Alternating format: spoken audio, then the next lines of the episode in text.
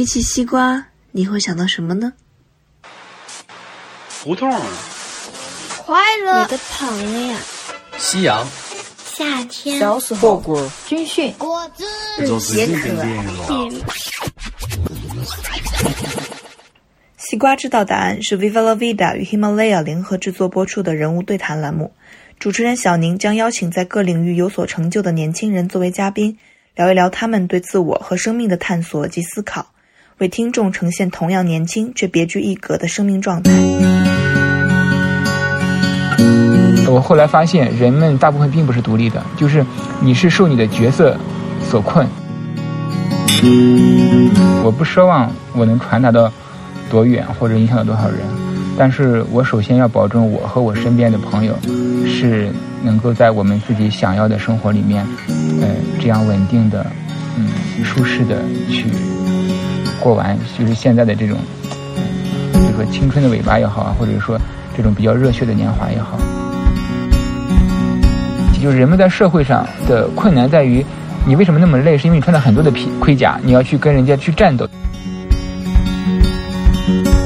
嗯，就是我会用一个音，用用一个数学思维来做一首音乐的歌曲，或者电影思维来做一个音乐，或者是某种什么什么样的思维来来表达音乐，是是共通的。我们其实应该去理解这样一种现状。我们很难说是每个人都能够很深入的认识每一个人。嗯，今天的西瓜知道答案呢？我们邀请到的嘉宾是我的好朋友陈哲。陈哲跟大家打个招呼。嗯，大家好，我叫陈哲。嗯，我们现在其实录制的环境呢，是我们在贵州的一个黔东南的一个小山村里面一个。就是你，你打车可能蜿蜒要三十多分钟，然后才能 才能出，就是进县城的这么一个很偏远的小山村里面，然后雾气蒙蒙的山上，对，然后我们在录这期播客，那所以大家一会儿可能会听到狗叫声、鸡叫声，然后风吹树叶的声音，但是我其实自己特别喜欢在自然里面录制。嗯，陈哲，你会怎么去跟大家介绍你自己？嗯，其实我有嗯一些身份吧，主要是我做过一些社群。啊，所以我一般会用自己的社群名字来，呃，跟自己关联。但是这个社群大部分人也不太知道，啊，所以嗯，很难用一句话或者是简单的几个字来说清楚啊。所以我一般都是平时说话比较少，如果跟人聊的话，都是比较深聊。我是会把我的整个世界和盘托出那种。嗯，其实我看过你的一些专访哈，就是你有提到，其实我们。没有人想戴着面具和角色出门，但是我们最后都不得不全戴上了面具和角色。就你这种和盘托出，会会会担心受到伤害吗？呃，我觉得还好，就是大家，嗯，都是去互相理解，都是互相路过彼此的世界。然后在这个过程过程当中，有的人可能会互相了解的更多一些，有的人会少一些。我们其实应该去理解这样一种现状。我们很难说是每个人都能够。很深入的认识每一个人，所以我们，嗯，面对大部分人的时候，呃，别人会给你定义或者有一个印象，这是一个很正常的现象，我觉得是可以理解的。嗯，那在什么状况下，就是我们可以对什么样的人去敞开心扉？在什么状况下，你会决定我不要敞开心扉了？嗯，其实我的，嗯，如果是我要跟一个人聊天的话，我都是完全的打开的，并且是，呃，从内心最真诚的最。没有修饰的那一面去面对这些人，你一直是这样吗？一直是这样。但是如果这个过程很，很困难的话，比如说，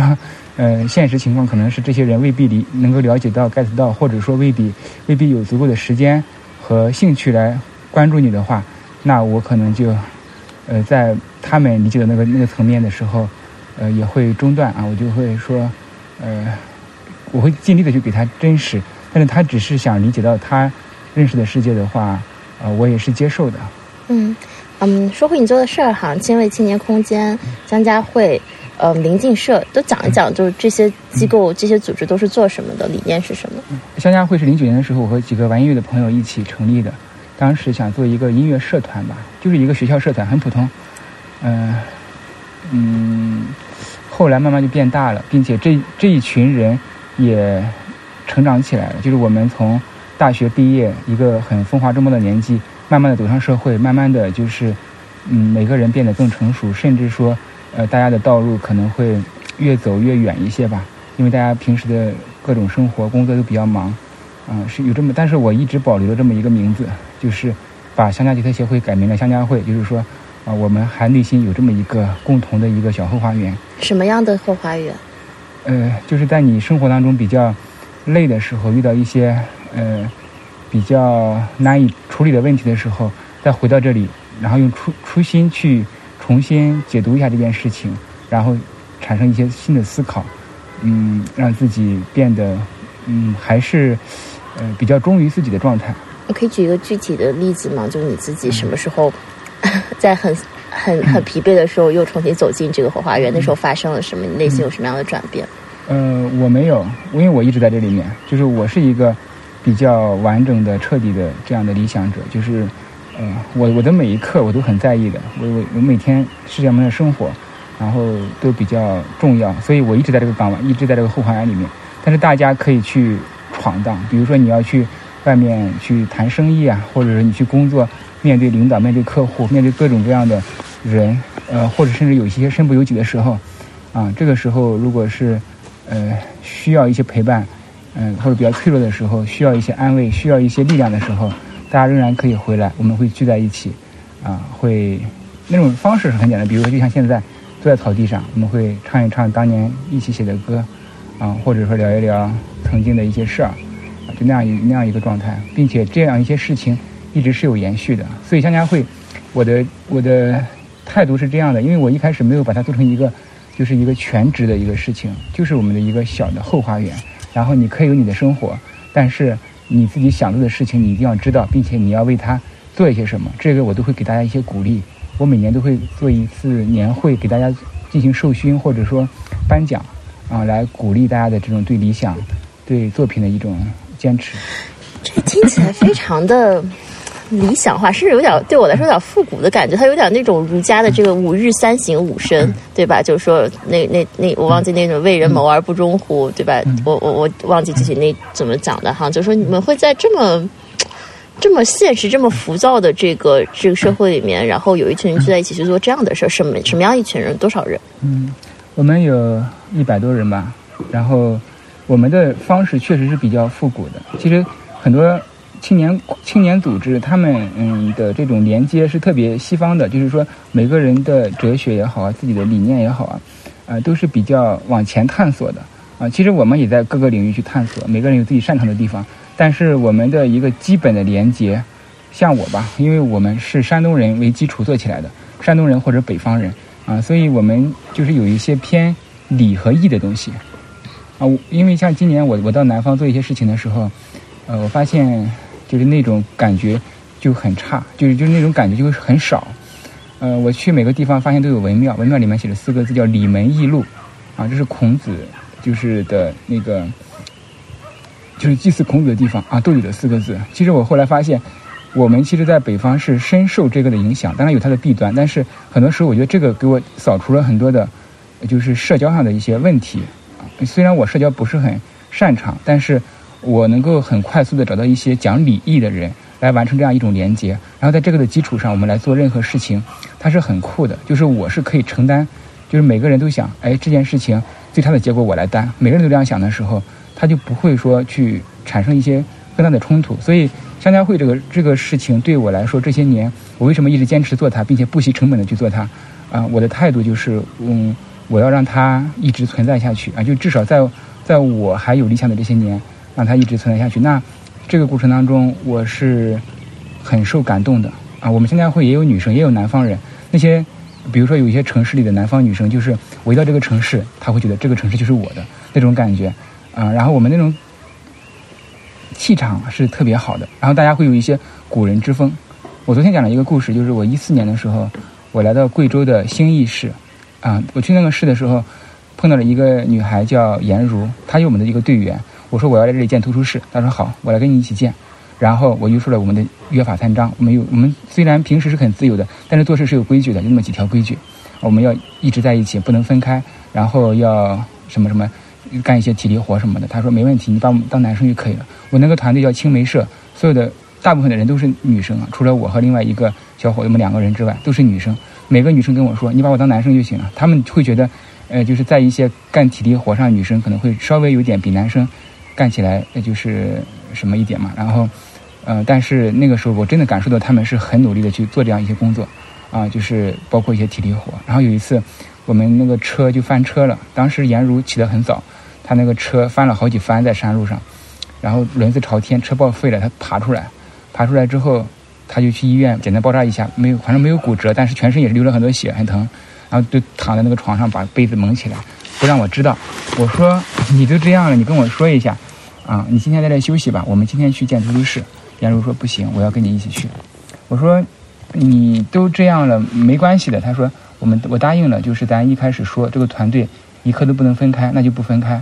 所以那天就就开着车一颠一颠的把他给驮过去的啊。他去了之后，他的手都是吊着的，跟我们一起做一些整理工作。那时候就很感动，这是非常孩子气的天真。”但是很就像你们是个特别复古或者说特别落地的这么一个这么一个这么一群人吧，就是像你说，因为我也是山东人，青岛人，嗯，也是淄博人嘛，对吧？就这种礼和义之间，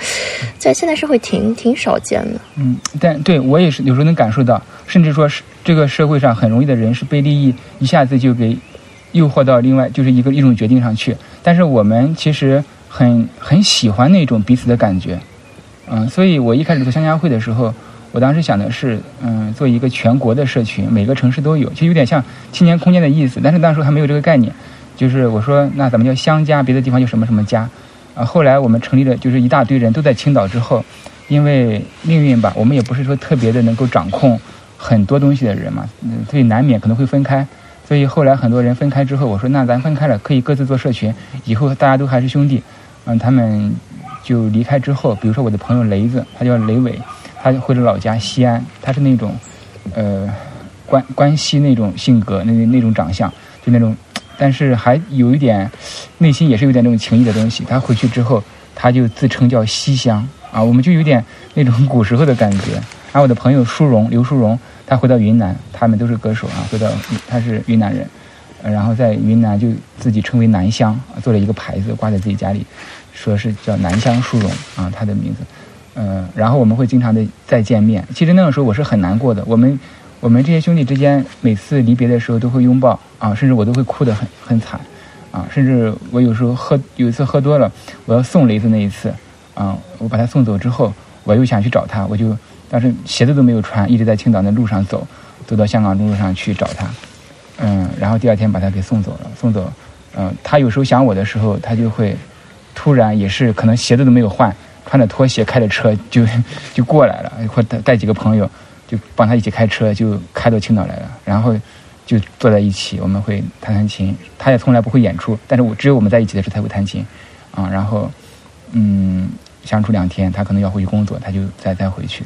所以再后来的时候，我们之间我就发现，其实即使分开的话，大家相见也是挺容易的。所以我也就没有再苛责命运必须我们在一起啊。嗯，所以我现在也是经常会出来到不同的地方。我到每个地方，包括在贵州，我在每个城市，黔东南这边也是一样的。颜如现在在黔东南，啊，都有朋友。你有多少这样的兄弟朋友？嗯，我们乡家会有几十个人嘛。他们都是这么这么近。对啊，就是一句话就会马上到啊，或者说像嗯，就像就像我我会给我的哥们，他在贵州，我有一个朋友，他是他有小熊，他在上海工作。啊，是非常好的工作，但是他参加过我的一次年会之后，就认识，因为我们年会是每次全国的人都会聚在青岛嘛，然后认识就认识了一个贵州的小男孩，那个小男孩是在呃一个贫困县里面生活，他俩就聊得很投机，很很投缘啊，然后那个呃我那个朋友小熊就从上海辞职了，就到贵州去找他了，啊，他们俩就在在贵州山区里面一起嗯就是创业啊，做一些那边的工作，呃。包括民族文化的东西，包括也会创作写歌，嗯，也会帮助当地带来一些，就是沿海城市的一些大的理念，嗯，来帮助当地发展。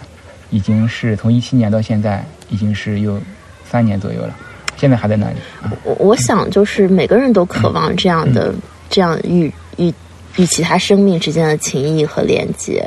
嗯，但是这个其实是要一方面付出特别多的精力去去建立，也不是去维护，就是去。去浇灌这段关系，另外就是像你所说，就是你要能找到合适的人。其实你们好像在这么一个我们讲缺乏信任的，甚至物欲横流的社会里面，搭建了这么一个世外桃源出来。嗯，其实在我看来，就是朋友，就是很简单的，并且我们是共同认可的，并且越真诚、越义气的人，在这里是越找到那种感觉。这个事儿，你嗯是更希望为自己搭建一个世外桃源，还是你希望这样的理念可以传达给更多人？嗯，我希我希望是首先是前者，其次是后者。我不奢望我能传达到多远或者影响到多少人，但是我首先要保证我和我身边的朋友是能够在我们自己想要的生活里面，呃，这样稳定的、嗯，舒适的去过完，就是现在的这种，嗯，就是说青春的尾巴也好啊，或者说这种比较热血的年华也好，你。会老吗？你不会老吧？嗯，反正这些年感觉还好，感觉就是身边的人一直新鲜血液比较多，我跟他们交流的比较多。有一个原因是，呃，因为二十多岁的人就是与生俱来就是充满着理想主义啊，但是到了三十多岁的人，他们因为一些工作呀，或者说心态、呃婚姻各种原因吧，可能会发生一些呃这种决定上啊，或者说偏重上的一些呃改变。所以，呃我是见证过很多人慢慢的老去，慢慢的老去，所以，什么叫老去？嗯，就是他不会愿意再为自己热血的事情去付出很多，一般因为什么？嗯，因为可能吃亏吃多了嘛，就是你吃过亏吗？就是我我可以理解为吃亏，也可以认为不吃亏的原因，是因为我你要看你在不在意那那个事情，啊，就像我这只我这只胳膊一样啊，经常有人会来会来掐一下，都会很疼啊，但是我这只胳膊我是就是我的神经是比较比较，或者说它就去假肢啊，那那掐他一下我是没有什么感觉的，所以我就不会介意这些事情啊，但是嗯、很多的人是在利益上比较在意，所以他会慢慢的变得更加谨慎，或者是更加的保守啊。但是我这不是让我舒服的爽的点，这也不是让我疼的点啊，所以我的点可能在别的地方，所以就你觉得这是天生决定的，或者从小经历决定的？嗯，跟经历应该是有关吧。嗯，你跟我讲你是这个农村长大的，嗯，一般来说就是我们会想象农村长大的孩子可能会更去渴望更好的经济条件，但是你是一个甚至比很多就是从小娇生惯养的孩子要更理想主义，就是为什么？我也我也渴望好的条件，嗯，但是我也期望内心的一个丰盈，就是我小时候经常会幻想一些画面，然后我要把这些画面慢慢的一一实现，而这个过程其实对我来说是非常的，就是对的，我就那种感觉。什么样的画面？嗯，比如说我小时候没有书可以读，就是喜欢的书买不到，嗯、就很喜欢的乐器没法学啊，所以我长大之后，我就会努力的去弥补这一些。我发现我内心还一直为它留了一一个内容啊，就好像那留了一个一一片自留地啊，就是它你还可以填充这一些。小时候一个玩具会让我特别的兴奋，嗯、可是你长大长到大学之后，可能需要一个 M P 三或者需要一个手机、一个电脑才能让你充盈。等你再过些年，可能需要一个更高成本的，可能一座房子才能给你安全感，啊！但是我后来发现，嗯，你不是这样的，嗯，我也是，我肯定也是、呃、会有这一方面。后来我发现，我内心童真的那部分并没有舍弃掉，就是我其实很少会演变，而是我喜欢的东西，我会一直喜欢它。我不是说我曾经喜欢过，呃，谁，后来又喜欢谁了，再后来又又喜欢谁，就好像那些现在年轻人说，我喜欢过郭敬明，喜欢过啊、非主流的时期然，后后来又不喜欢他了，就在演变。其实我喜欢我的所有东西，我是一直在积累的啊，就就很少说我后来又不喜欢那一种。而这种兴奋感一直有保持，只是它暂时的被冻结了一段时间啊。如果有到今天，你给了我一个我小时候一直没有得到过的玩具啊，我想收集那个水浒卡啊，一百零八张我都收集不齐，但是我现在可以在淘宝上轻易的几十块钱就可以收集齐，一下子那种感觉会马上回来，所以我只需要一点点的费。所以你是个很怀旧的人。是比较怀旧啊。然后，嗯、我写过一首歌叫《琉璃词典》啊，就是因为我的家乡是产琉璃的嘛，嗯、我会把很多东西都在琉璃中封存起来，就是我认为的很多词，它应该还是以前那个样子，所以我们这个社群才比较的偏理想、偏情谊。就我认为的情谊，就是应该为兄弟两肋插刀。我理解的爱情，可能就是那种会等一个人一生，或者说为一个人殉情啊。但是现在这些词慢慢的都会变变得麻木了，或者说在这个被时代的背景给影响的，呃，不再是当年的意思了。但是我的词典里，它的意思是被封存起来的。我给了它一个比喻，就是被琉璃封印起来。唱两句吧。嗯，我我不会唱，就是那个我没有琴，我真的是不会唱的。但是我可以描述一句，嗯，不，他的歌词大概是这么一个意思啊，但也是在贵州写的，很多是这样的部分。所以其实确实很理想主义，听起来这些包括跟兄弟的情谊，包括这些爱恨情仇的这个东西，嗯，会有时候觉得你看见的世界跟你这个理想还是有一定的差距吗？嗯。有偶尔会有吧，我大部分的时候，我不会跟这个社会上的很多的人去接触的。你拒绝？嗯，对，我觉得是很浪费的。就是我要面对什么？我今天，就是我其实，在生活是很，就是因为你的所所有人的奋斗都是为了让自己的生活品质、生命的质量会更好一些嘛。其实我也是在为之奋斗的，所以我参加一些，比如说我现在来到这个贵州这个农村。啊，我遇到的人，我就不会遇到那些人。就是我的生活，我的日程，我的安排，就决定了我不会接触到很多那样的东西啊。如果我要接触到的话，我可能就放弃了。如果是我需要用这个东西来置换一些别的利益的东西，啊，那些东西又不够吸引我，所以我就会放弃很多。所以，嗯，我在青岛也好，在这个社会上也好，其实也有很多的偏资源的东西。可是我不需要资源。很多人说我有人脉，我认识很多很多各种各种各样的人。其实我也不需要人脉，我也从我有很多朋友，他们。身家都很好，或者说各方面，但是我从来没有，就是跟他们有情谊之外的一些其他的方面，哪怕是包括合作，我也很少。嗯，所以其实你的理想主义，嗯，更多就是你对你自己想要的生活、想要的东西比别人更清楚，你不会被这个社会。大众或者主流想要的东西所裹挟，嗯，因此其实所有这些名和利、这些媚俗的东西，其实你都未见得会追求。但是如果这个东西你真的想要，你也会非常非常努力的去拿到它。嗯，我以前的时候是比较排斥的，就是十七八岁的时候，那个时候读《世说新语》，读一些，呃，就是嗯一些古人的故事吧。那个时候的古人都比较偏执啊，什么管宁割席啊，或者说。呃，嵇康与山涛绝交啊什么的，就是那个时候觉得啊，他们好酷啊啊！就是因为你你有一点，你的心有一点点俗，有点有点俗气，我就要跟你绝交那一种。嗯，当时这样的古史读的挺多的，所以那个时候的整个的行为是有点模仿他们的。后来，嗯，有点，就是后来确实是交了很多好朋友，因为嗯也不是很多，但是有那么十几个是特别好的。嗯，并且呃，再往再往后的话。这个反而就反过来了，因为我曾经有一段时间就是读，比如说战国四君子啊，那个信陵君、魏无忌啊，他们养客之风，那个时候我觉得也很酷，所以我有段时间，他们都叫我是那个呃小魏无忌或者说小孟尝那种感觉的，啊，我也是有养有那不叫养客吧，也跟古古时候还不一样，就是结交各种朋友，所以有像七八年前的时候，我在青岛。就嗯，在麦岛那一片，就是我说你只要来青岛的话，无论你是谁，你只要找我，我都管你吃，管你住。所以那个时候，嗯，每天都有人来找我。遇到过什么样的人？各种各样的人，离家出走的小孩，啊，逃婚的姑娘，啊，还有那种就一直在外面骑行的流浪的，啊，卖唱的歌手，呃，反正各种各样的人都见过了，并且这些人他们对我还是。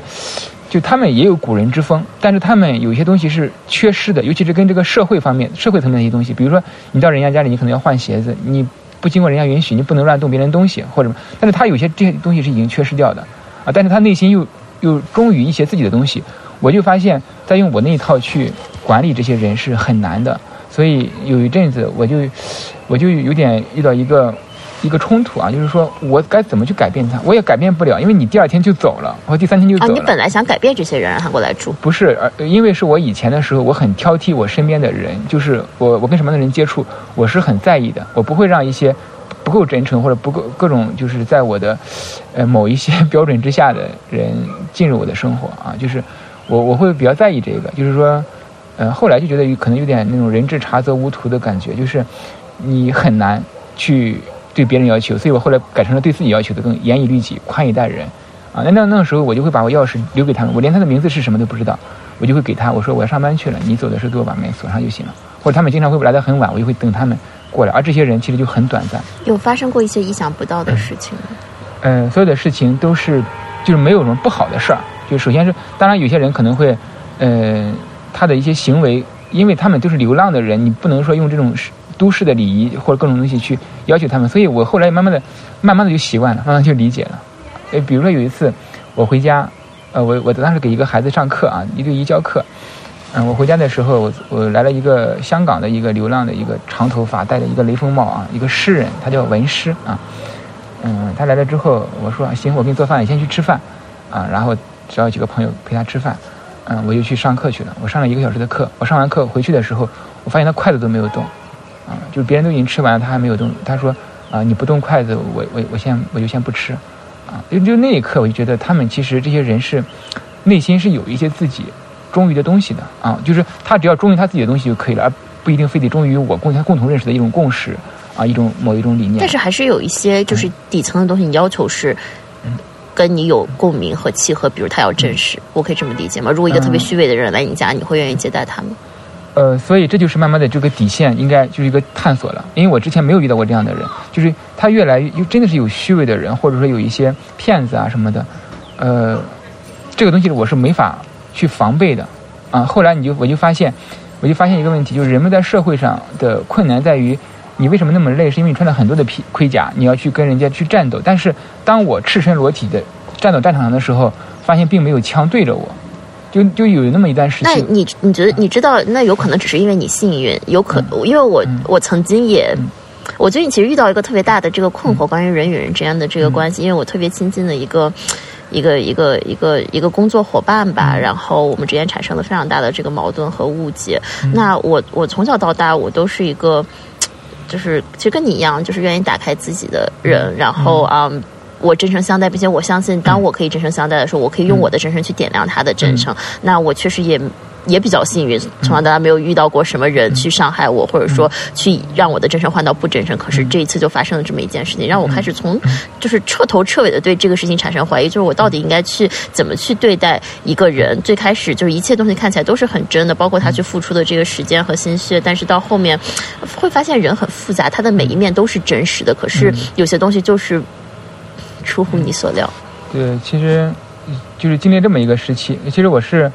呃，也遇到过，也遇到过，但是不是沙发客。我只是说，在我的沙发客的那个领域之内，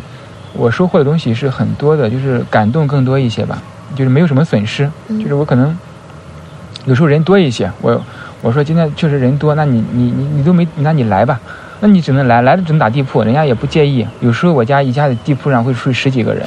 就那样子，嗯。像个侠客一样。嗯，然后后来他们离开之后，经常给我寄信、寄明信片。因为沙发客圈里面有一个不成文的规定，就是你住人家的沙发，你住人家家里，然后你给人寄个明信片或寄点礼物。我经常收到礼物啊，各种全国各地的，啊什么铁那个焦作的铁棍山药、东北的大米、天津的麻花，啊就是各就到圣诞节或者说就元旦的时候，我就经常收到各种各样的全国各地的礼物。可是这些名字我真的都忘了，因为我来不及。跟他认识，他们都是沙发客，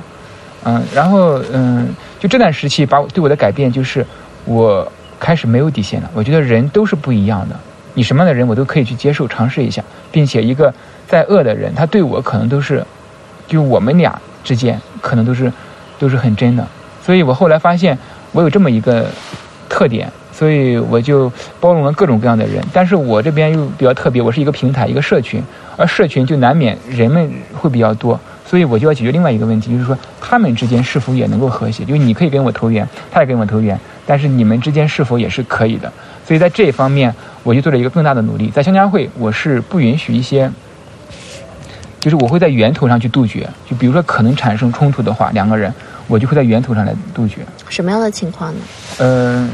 比如说之前我有两个朋友，他们都做音乐的，有一个人是写歌的，另外一个人是做歌的，就他们俩就合作，就这很正常嘛。嗯，但是。嗯，但是当时他做的那个歌，他不是很满意，因为这个事情很难说。你说我不满意，不是说你技术上的问题，而是，而是就是感觉不契合。那这个感觉，那谁能说说得清楚，对吧？它不是一个对策，不是说你你需要一个什么样的商品，我给你提供出来明明确确的那种。所以就在那个情况下，呃，他们就会可能会因为因为已经有些成本已经付出了，就你要不要付付这个费用什么的。而这种时候，我一般就两边付钱，就是我我来给钱。这个事情虽然跟我没关系，就是你们发生的所有事情。就是我，我从那之后，我遇到的任何事情，我介绍的人，你们两个合作，有什么亏损或者最后造成什么，我我可以来出钱，保证这个是在不会因为在钱利益的问题上发生什么。为什么要这么做？是为了维护什么？情谊，就是情谊这个事情，我后来发现其实就是一种相安无事，它不是说一定要去考验或者怎么样的。就是人生就是一我我后来的理解就是人生其实就是一种相安无事。我做社群，呃，你们给我带来一些爱恨情仇的故事，我并不喜欢。我想要的就是我独一无二的社群，我们是团结的，是什么？而这种团结，我后来发现人们大部分并不是独立的，就是你是受你的角色所困。你都是城管，我是小贩，咱俩很可能就会产生冲突，啊，当然如果咱俩身份换一下也是一样的，就是人们同情的并不是这个人，而是同情的这个身份。人们有时候的偏见也不是，也不是只是城管这个身份，不是你这个人。所以，我后来发现，规则是可以解决这些问题的啊。包括一个公司之内，我们的社社团社群之内，我建立的规则一定是：你越讲情义，你越受尊重，越越有好的东西来鼓励你这样继续下去，而不是啊两个人会很容易产生冲突。你想一下，像一个部门有两个人，你给他们俩，你是可以，你作为领导的话，老板的话，你是可以决定他俩的关系的。啊，比如说一个项目的钱是一定的，他多他又少，那他俩很很快不出多久就会什么？但是我会在规则上来，来保证一个整体公平和效率。我会一直在探索这个事情，这就是我的青年空间的那个努努力方向。所以在你的心理冲突，它是不好的东西，就这会是一种对冲突的这个就全然回避嘛？嗯，我我在意的是那个心情，就是我我的心情会很很受影响，啊，就是如果是发生这种冲突的话，我会特别的。就是挫败，但是也许只有这样才能看到人性可能更更深刻的一些东西。如果一直是相安无事，就是我不想看到人性更深。就是说我其实在这一方面吧，就是关于这个更大的层面吧，我不知道你是怎么看的。我觉得我可能跟你会有一一些相似之处。就是人，这个社会，这个世界，这个苗寨，它要不要发展？其实我并不关注，我关注的是这个苗寨是真实的。我就是我曾经举过这么一个例子。我有我有好多这样的小例，比如说我来到这么一个世外之地，它可能是一个呃原始部落，我带着蒸汽机，我带着枪来的，啊，我来这里干嘛？我在这里要生活。其实我最终我要过完这一生，对于他们是不是能不能进步到哪个哪个时代，我并不关注。我就想在这里跟你们一起光着身子跳舞、祭祀、篝火、谈恋爱、打猎，我就想这样过一生，很我就很开心。我不想带着你们经历什么这个时代那个时代，我也不想带着你们去。去去革革命，去去跟别人战斗，我这些是没有很大的兴趣。但是我特别我特别热爱的就是这个世界的多样性，一些很原生的东西啊。所以我对一四九二年，呃，就是哥伦布发现美洲大陆之后，美洲大陆的整个的一些，就是自己他们也许自己也是很残忍的，但是对他们的这种毁灭，我其实一直觉得是一件特别特别遗憾的事情。啊，包括我在贵州看到的这些村落的这种强行的、强硬的发展、生硬的发展，我都会觉得很可惜、很遗憾。所以我来到这个地方，发现这个村里还有小孩子的时候，我就感觉有一点点感觉，我是不是那样的？所以我在意的是我此刻的真实，而不在于它的进步。但是我遇到一个问问题，可能是什么？就当我来到这个地方的时候，他们自己是渴望发展的，啊，他们是想跟我打，是他们是想战争的。那我就觉得很这件事情就太可笑了，就是说我是有枪的呀，你你知道吗？就是，嗯，所以，所以那好，那我就先用我的枪来维护和平啊，我用枪来让大家，让他们是他们自己，啊，其实这种改变，嗯，我在做社群的过程当中，其实后来也是遇到了一些这样的冲突吧，就是你自己其实超越了很多人的一大截，啊，后来你发现你还是 需要回来跟他。跟他们去共鸣，而这种共鸣是隔着很多的。我称之为就像一个三明治一样，就是两边是共鸣的。就像你十八岁，你十八岁你在理想主义的年纪，你充满理想；我三十三岁，我还充满理想。咱俩共鸣着，是因为我经历了所有的社会上的东西，各种各样的诱惑，各种各样的威胁，各种各样的之后，我还保持着这个。而你就这么一个年纪里，所以咱们在咱的共鸣。而这种共鸣对我来说，我就觉得挺好的，因为至少有人跟我共鸣。然后过了三年之后，你毕业了，你老去了，你开始反抗你自己当初的那些理想的时候，你开始变得麻木的时候，我就很难跟你共鸣了。那我就跟下一个十八岁的人共鸣。所以我现在的朋友就是零零后左右。所以其实你内心就是一直保留着那种孩子气的天真。你觉得这个东西不好，那我就我就不跟你接触，我就不要了。我一直要追寻那个我心里要的这个东西。就是其实对你来说，真理对你来说好坏都没有那么重要，你内心的感受是最重要的。对，这是一个艺术家的。呃，非常艺术其实这个是是的啊，或者说我这样跟你讲，嗯，我内心的人格就是我自己自身的人格，在目前来看，就我经历了那么多之后，因为我后来也是。呃，吃过一些亏嘛？所所谓的亏，就是当你当我无底线的时候，当我底线很高的时候，是我十八岁；当我后来慢慢的因为接待沙发客变得没有底线的时候，发现新的冲突又产生了，然后我的精力又要花很多去解决这些问题，啊，我就会有点疲惫，所以我后来就慢慢的就还要把底线再再再要回来，就是啊那那一刻，就是你我的朋友跟我说，你要有一个底线，啊，就是我这个底线是结交朋友的底线。对对，而这一刻其实我就觉得挺难的，就是我不知道应该是怎么去画这个底线，这个是我最困难的，因为我因为我对这个是，所以我就像一个外星人了解地球一样，我对很多的地球上的现象是有自己的模式的，就自己的模式认知的，包括所谓最近的什么那个名媛名媛的那个拼单的现象，包括最近还有那个就是某一些社会现象嘛，就在我看来，它都是一样的，就是。呃，最近还有什么现象来着？就是啊，那个凡尔赛体，就是这些东西我早就预言到，就很多年前我就知道这些东西会有，但是，呃，我也知道它有它是好的或者不好的，就是这个事情它在不同它是哪个时期我并不知道，它肯定会凡尔赛体肯定会会暴露出来，明月肯定会暴露出来，但我不知道这什么时候暴露出来。那那在二选在二零二零年秋天啊夏天，它开始慢慢的被被大家知道了，因为某一个事件，因为网络的发酵，那就变成。但是在我看来，就是。我是我是发现我很难画这个界界限的，因为人们是就关于这是一个，就我的内心深处是无关善恶的。很多人是有道德来约束的，但是我自己，当然我可以用别的人格跟大家说，咱们都要道德，但是我内心其实是没有道德的，就是他们没有这一块。那你完全不评判？我不评判，但是我一但是我是那你会选择选择一定有标准？我会我会选择，而这个选择是什么？这个选择就是这个世界在哪里，我就要在哪里。就是我我比如说，我认我认为我自己其实是有一点虚荣心的啊，或者说虚伪、自私、残忍这些人类的这种本性上的弱点，我觉得我都是有的，并且我很坦然去面对这些事情。当然，我的这种描述，我是用了咱们地球、咱们中国人的这种词来描述它啊，但是可能也不是那么准确。但是我就会这么说。但是人们又说我讨厌自私、讨厌虚伪。啊，那我就要了解一下，你们既然又又承认自己是有的，又讨厌，那现在是到了哪个阶段？我就要记下来。比如说，你关于虚荣啊，名媛这种虚荣，名媛拼单这种虚荣是是以前可能是还 OK 的，现在是不允许的。那我就要记下来啊，这个现在目前是一个嘲讽的状态。那我们看新闻联播啊，他说，呃，国外有多乱，自己有多好，美化自己一下，啊，我觉得这种虚荣，大家在嘲讽他啊，我我讲这个是可以嘲讽的。那所有的人都要 P 一下自己，美图秀秀一下，然后再传到朋友圈，这种。呃，这种虚荣好像以前也是有点嘲讽，但是现在好像已经都这样了啊，已经没人提这茬了。好，那我就认为这是可以的。就是在我看来，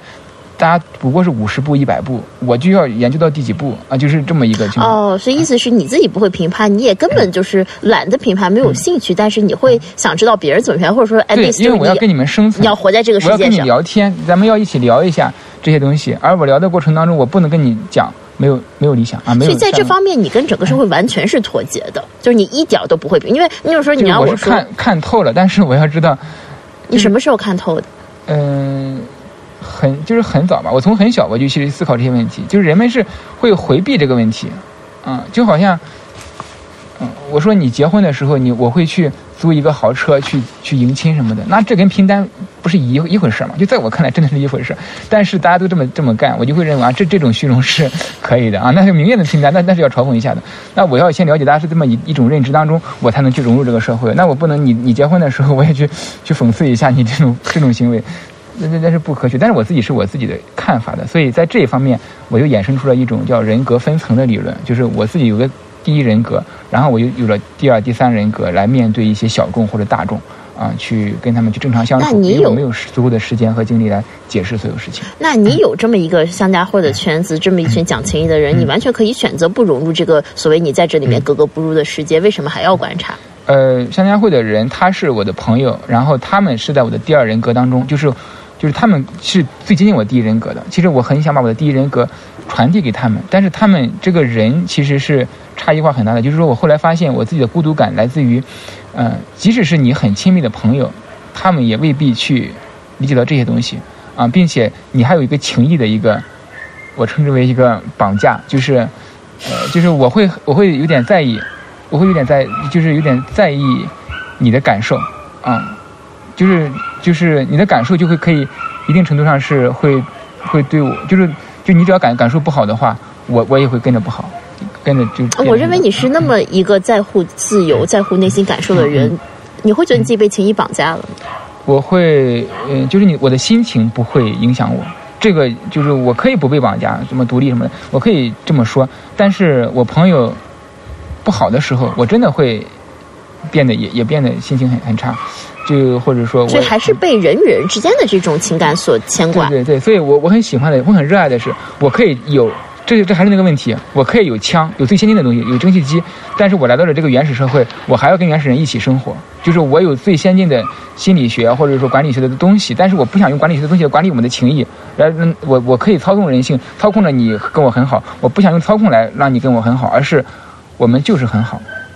你内心挺高傲的，其实对你来说，很多东西可能可能这个社会所经历的很多，对你来说挺原始的。对。有一些有有的，你现在的底线在哪里？你现在调整到哪里了？嗯，我现在其实就不用底线这种词了，就是我还是会结交各种各样的人，我还是会帮助各种各样的人，然后，呃，然后嗯，什么样的人都是可以的，并且我我会给他一定的人格，并且嗯，我要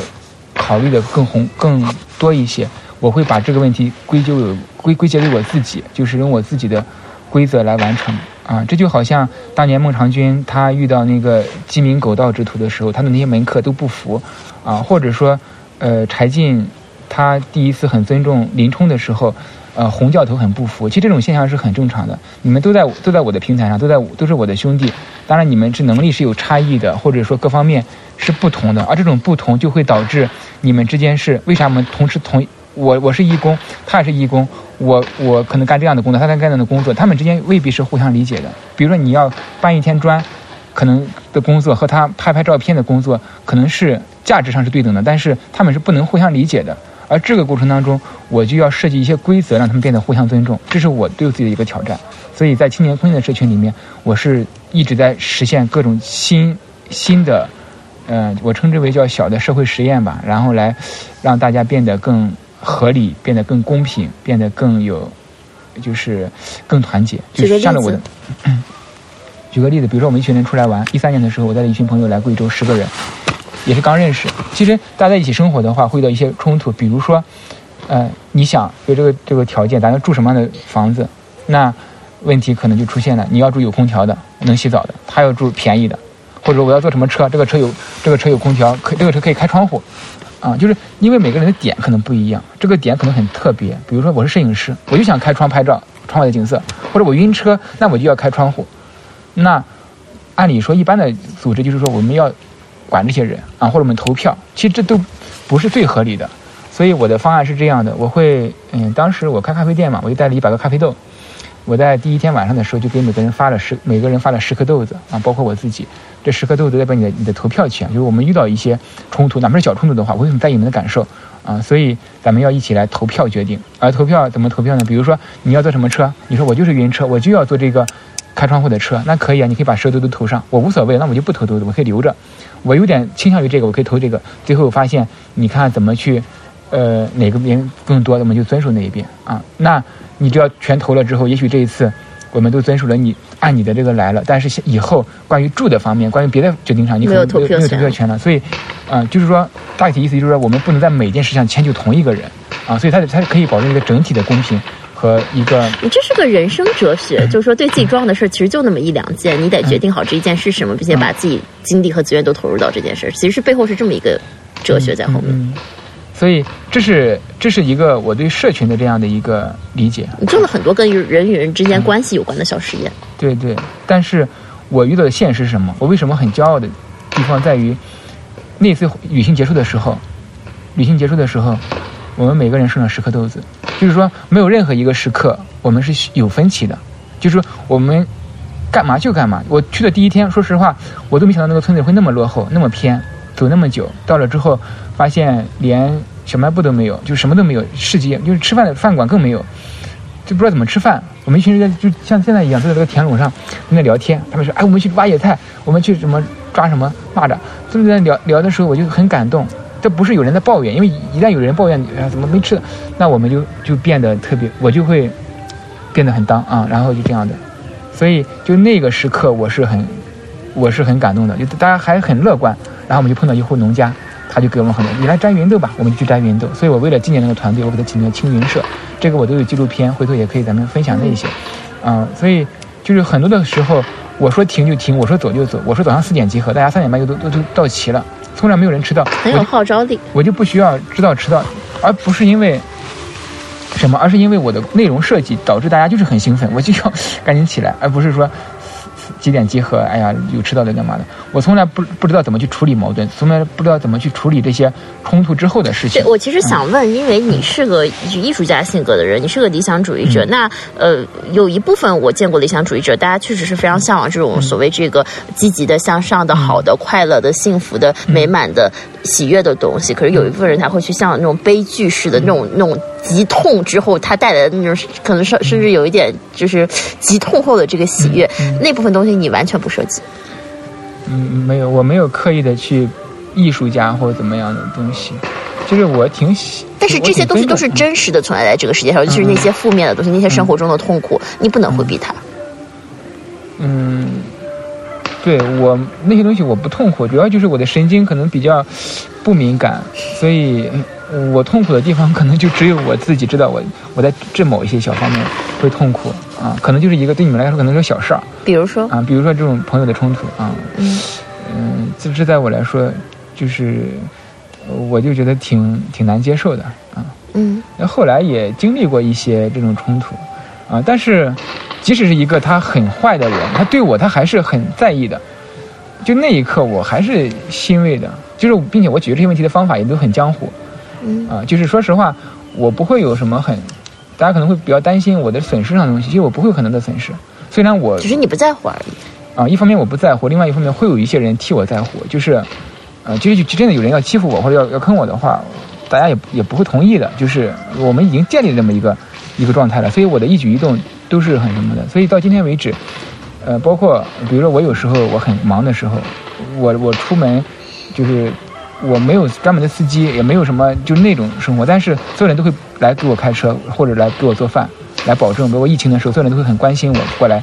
每天给我做饭，就是保呃督促我就是锻炼啊，给我安排饮食、休息时间什么的，就是我都是会很听他们的，因为他们是在为我考虑啊，就这样的。但但是这个东西不是因为呃我多有。钱或者多有能力或者这样去，而是我们之间那种感情就在这里。我我没有什么可帮助你的，我只能用我的这些专业方方式来服务一下你们。所以在这个东西，我一方面有情谊的部分是在相加，另外一方面是有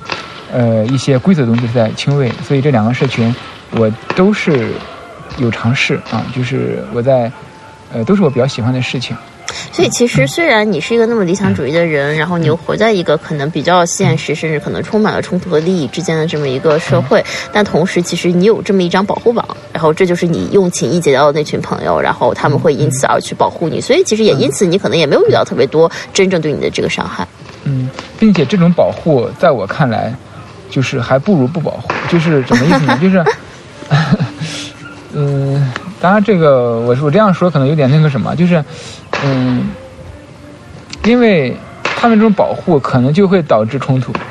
啊，因为因为我已经我已经是如鲸向海了，就是我已经是鲸鱼，不会跟一个小鱼计较了，你知道吗？因为我已经很大了，啊，但是小鱼在咬我的时候，他们仍然会站出来去制造战争，啊，那那其实并不是我想看到的。你就是不想要战争和冲突？我就是当然我就是不想要。啊，并且我不想要的方式，可能以前是俩鱼在斗，我后来成长为鲸鱼了，我根本看不在你眼里。我可能你你是浮游动物，我是鲸鱼的时候，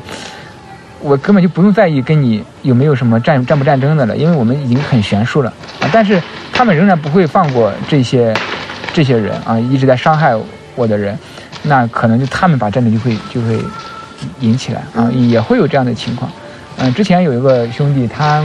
状他的他的那个问题很多，他有很多就是品质上品性上的问题，但他很有才华，所以我曾经帮助过他很很多次，我至少借钱就借给他至少有二三十次，啊，然后后来后来我的朋友就看不下去了，就是在这样一个情况之下，我的朋友他仍然会，我的朋友们当当当然，我不知道这些事儿还好，但是但是这个朋友他不仅是这样，他还干了一些更过分的事，所以我的一群朋友就会把他给关起来，用很江湖的方式逼他就处理很多事儿，我都不知道我他他欠我多少钱，他们就给我问出来，然后写了欠条给我，我当然对我来说也没有什么用，我也不要啊，然后但是他们就会在意这个事情啊，然后我后来一想，其实也是一定程度也是合理的。嗯，在就类似这样的东西在发展，所以后来我就让他先避开了我的圈子啊，回避了一段时期，包括我也会对他很严格一些，我就会该是怎么说就怎么说，你觉得不对，我说你说你觉得不对，这样。但是他好像在教化人，很多程度上，因为你看到了很多别人可能还没看到的那个高度。嗯，就是我并不教化他们跟我一样，我只是觉得他喜欢他的事情。我期望他可以为他的事情，就是或者说我们在一个社群里面为这个社群，啊，贡献自己该贡献的那些东西啊，就是你喜欢弹琴，那你就要每天去练它呀。但是你把每所有的时间都放在了别的东西上，我就会，当然我就是我我很希望带大家去探索自由，探索独立，但大部分人的自由并不是自由，他们的自由都是一些很懒。嗯嗯，描述一下你心中。十年之后的理想生活状态是什么样子的？我们青春有个理念叫“忠于未知”嘛，就是嗯，我现在的状态比较好，是在于我并不知道下个月在哪里，我明年在干嘛，啊，所以我觉得都还挺好的。如果是我能预想到的，可能就是十年之后我能实现一些当初跟大家一起的一些理想，比如我们的小风车，我们的创作，我们去做一些嗯从来没有人做过的一些事情，一些。很酷啊，很喜欢的事儿，啊，像我今年去到一些村子，我在那里学射箭，我在学校底村学射箭，我去那个丽江的玉湖去学骑马，我就嗯，我很喜欢这种比较原原生的、原始的这样一些东西，啊，也许十年，并且我很在意我们的故事感，我们很多的事情都是都是有故事发生。为什么故事感对你这么重要？提了好几遍这个词。哦，对我从小就喜欢这样一个东西。就喜欢这样一些东西。什么叫故事感？嗯，就好像我来这里旅游，然后我来这里旅游，我在一个村子里面，我在这个村子里面，并不是像导游给我安排的一样啊，看了就是摸一摸这个佛像，许个愿，扔个币这样一套东西，而是我在这里遇到了一个很特别的人啊，也可能啥都没遇到，这就是故事，未知的东西。啥都没遇到也可以吗？可以的，这就是风险，这就是你你选择这种生活的风险。如果是啥都没遇到，你就会失望的话。那么导游又会给你重新安排成，你所有的遇到都是安排的，那就，那就还那就还是一种更高级的路线感而已，啊，所以，嗯，我去的很多地方的话，呃，我会给他，就是我我他的就是我的故事感，就是我的怎么叫故事感，就是他会有关联的，这种关联是我的思维方式里面就有的。我我前天我刚到这个村子没没两天，但我昨天做了一个游戏出来。这个游戏的前提是我在没有人带领我逛这个村，没有人没有导游给我讲这个村的情况下，我探索出来的，然后我设计成了各种游戏。而这种这种游戏的设计，很多是来自于我自己已有的一些积累啊。比如说这些建筑，我我我感觉我没什么可讲的，那我就从建筑角度给他讲一讲它的这个歇山顶和悬山顶的一些内容，包括它的那它的那种嗯龙形的雀替啊，还有它的一些宝顶。呃，什么包括它的额颈、额颈靠啊、美人靠以及垂帘柱，我可以从这个角度来来给他讲，因为我会给他产生很多很多连接，来完成这样的一些东西。我们现在，嗯，还还有保留这样一些很好一些习惯，比如说写信、写歌，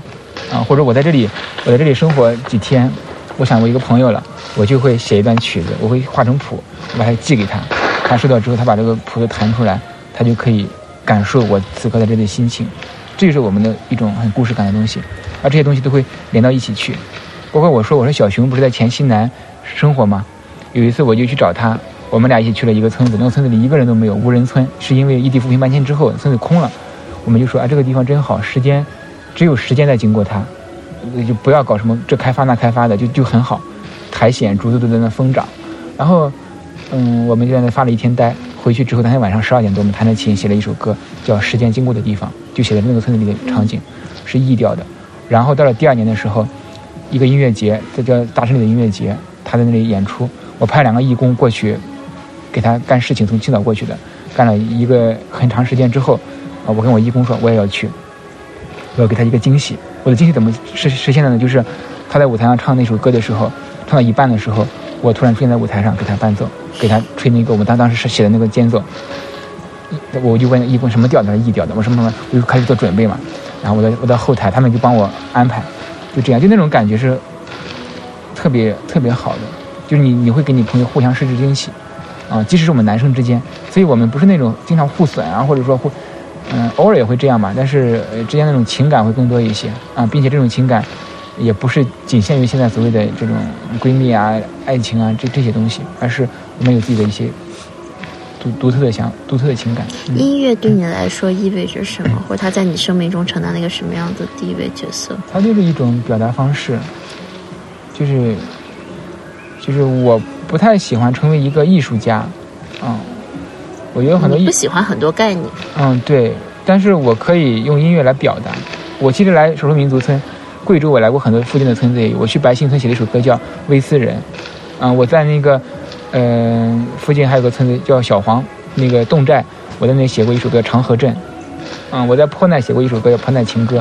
啊，就是我会把这些东西作为我对我自己的一种记录，就我自己的一种理解，并且我对音乐的要求是很高的，就是，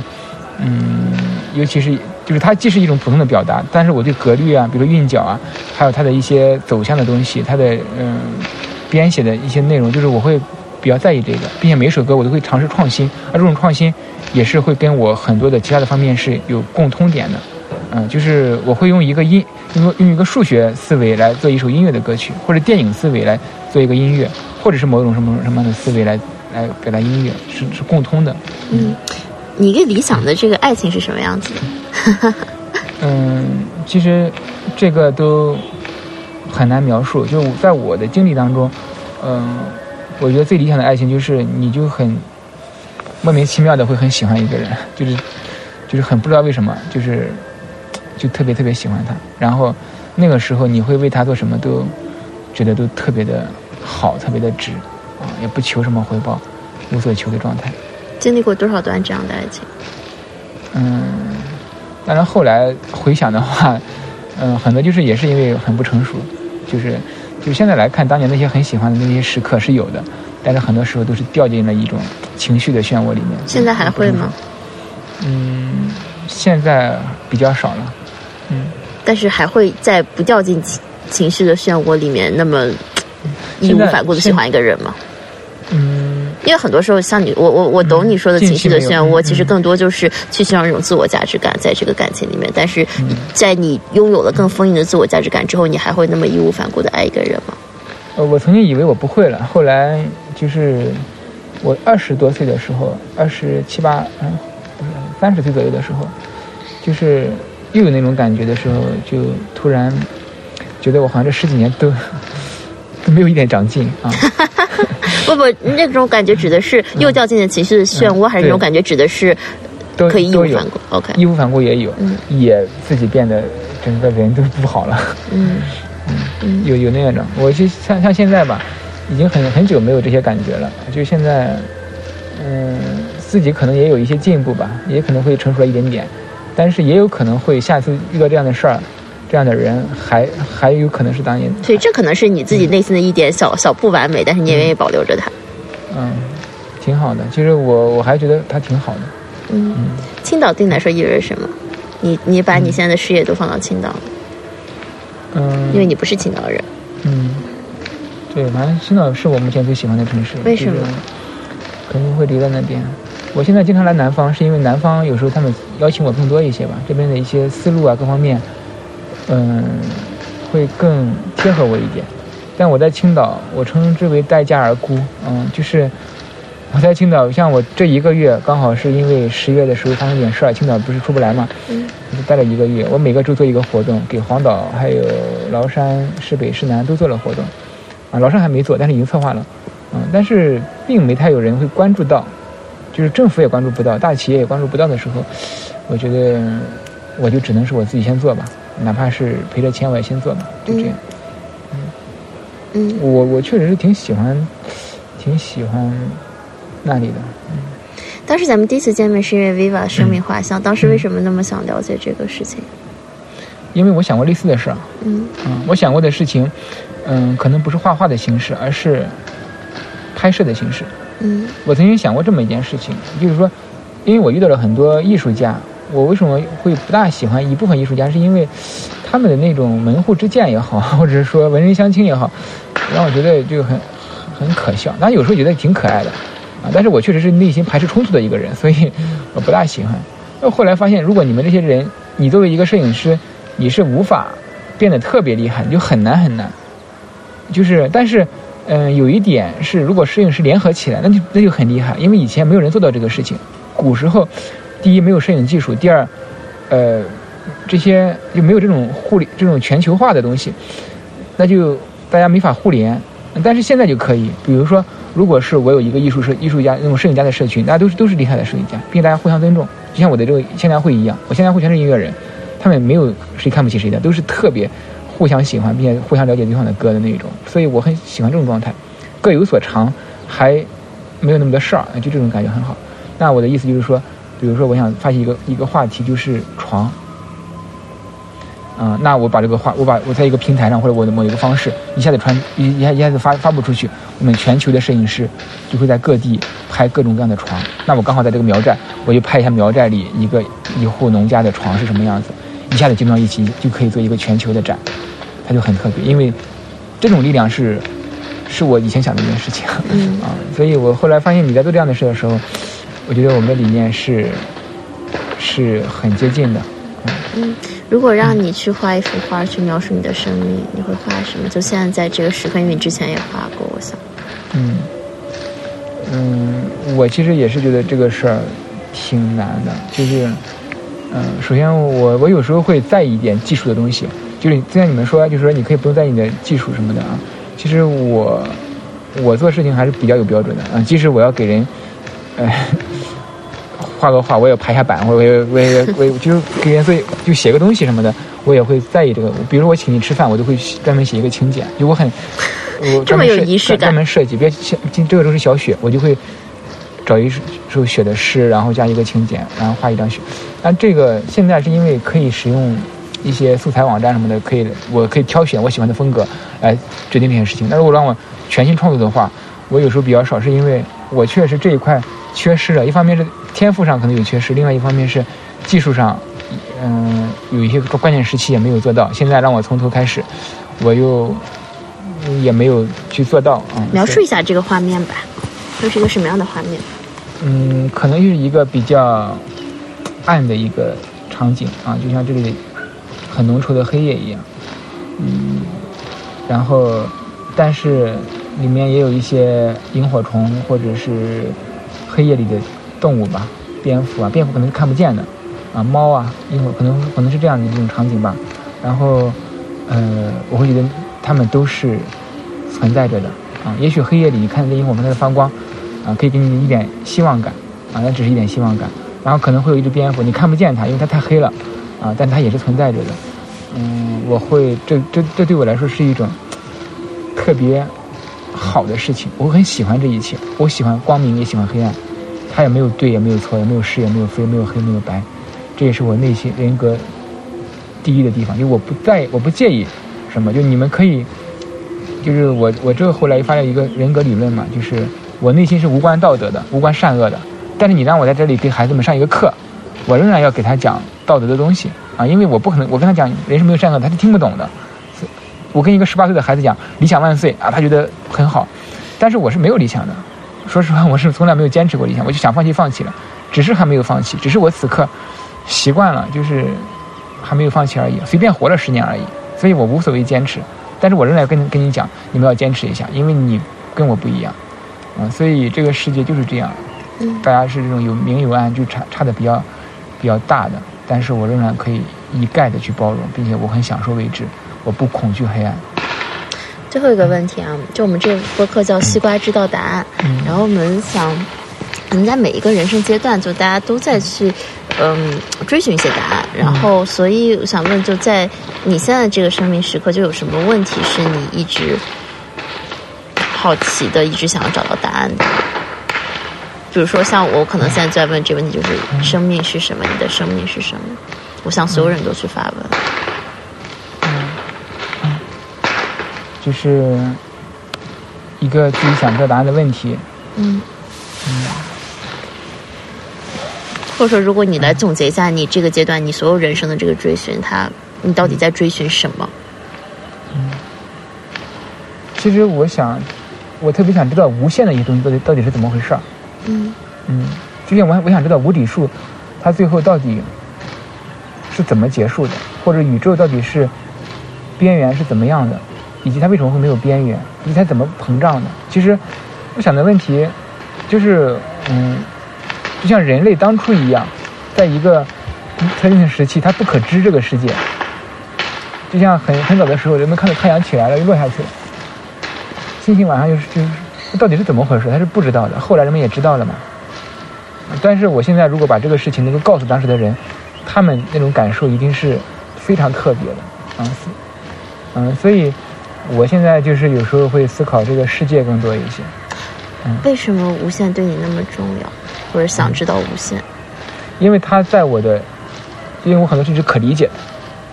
嗯，就好像，嗯，冬天这些植物它变黄了，啊，或者说，呃，这边有这样一些特别的植物，啊，潮湿的地方会有这样一些蕨类植物，啊，这个杉树它落叶子了，就是这些东西，我是已经。在认知当中可以理解的，并且我觉得它是符合逻辑的啊，适者生存，它它是一个合逻辑的东西啊。但是我目前遇到的它不合，它不能够解决的问题，我就很好奇，就像一个小朋友他没有理解到成人世界的一些东西一样的那种好奇，但他早晚会理解到。但是我觉得我这一生有可能是到呃二零多少年，二二多少年。二零多少年的，我都仍然理解不到这些事情，这是非常可能的，所以，嗯，就会带着一些，就是我们到今天为止仍然对这个世界是不够认知的。嗯，好，那咱们今天录制就到这结束吧，谢谢你。